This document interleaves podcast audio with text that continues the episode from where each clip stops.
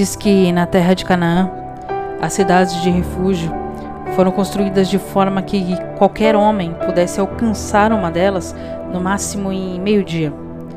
Da mesma forma, a palavra de salvação está próxima a nós.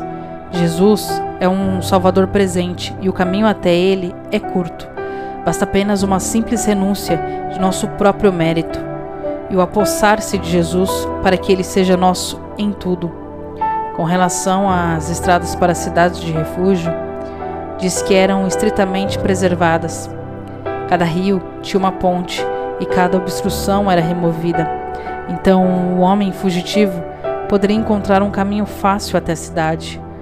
Uma vez por ano, os anciãos seguiam pelas estradas e viam se estavam tudo em ordem, para que nada pudesse impedir a fuga de qualquer um, de modo que não pudesse ser capturado ou morto por causa de atrasos como as promessas do Evangelho removem graciosamente os obstáculos do caminho, onde quer que haja estradas secundárias e voltas, apostes com a inscrição para a cidade de refúgio.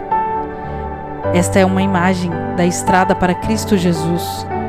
Não é como uma rotatória da lei, não é obedecendo isto, isso ou aquilo. É uma estrada reta, creia e viva.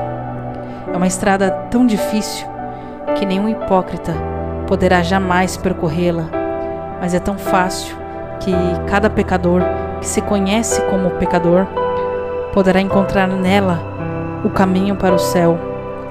Tão logo o homicida alcançava os arredores da cidade, estava salvo.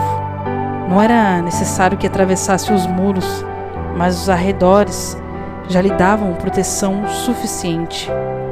Aprenda então que se você apenas tocar a barra das vestes de Cristo, estará salvo. Se tão somente apegar-se a Ele com fé, você estará salvo.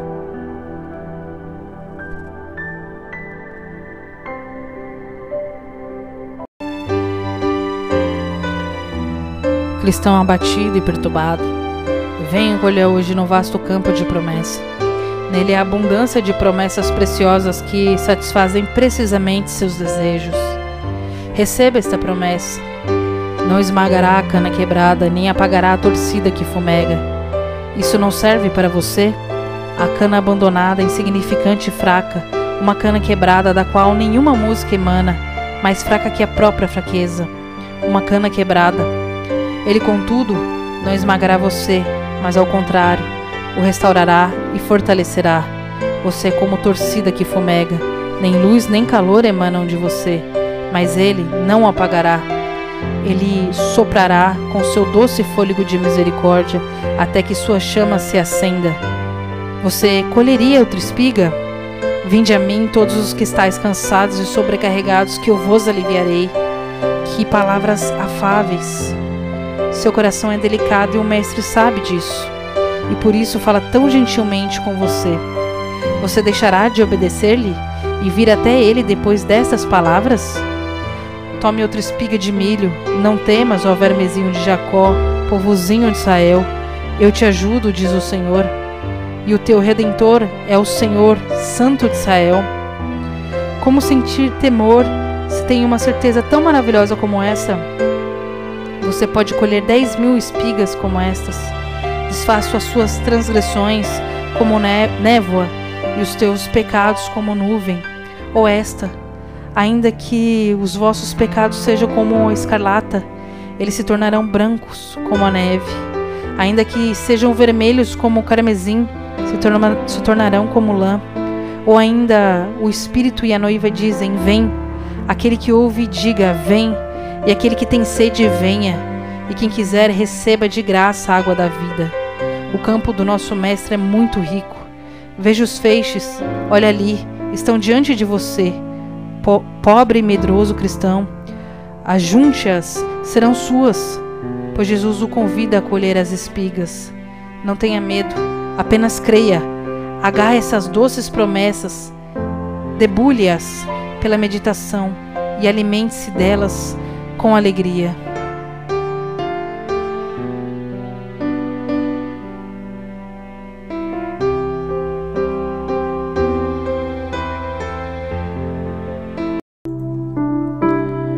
Os reinos ilimitados do universo de seu Pai são de Cristo por direito prescritivo.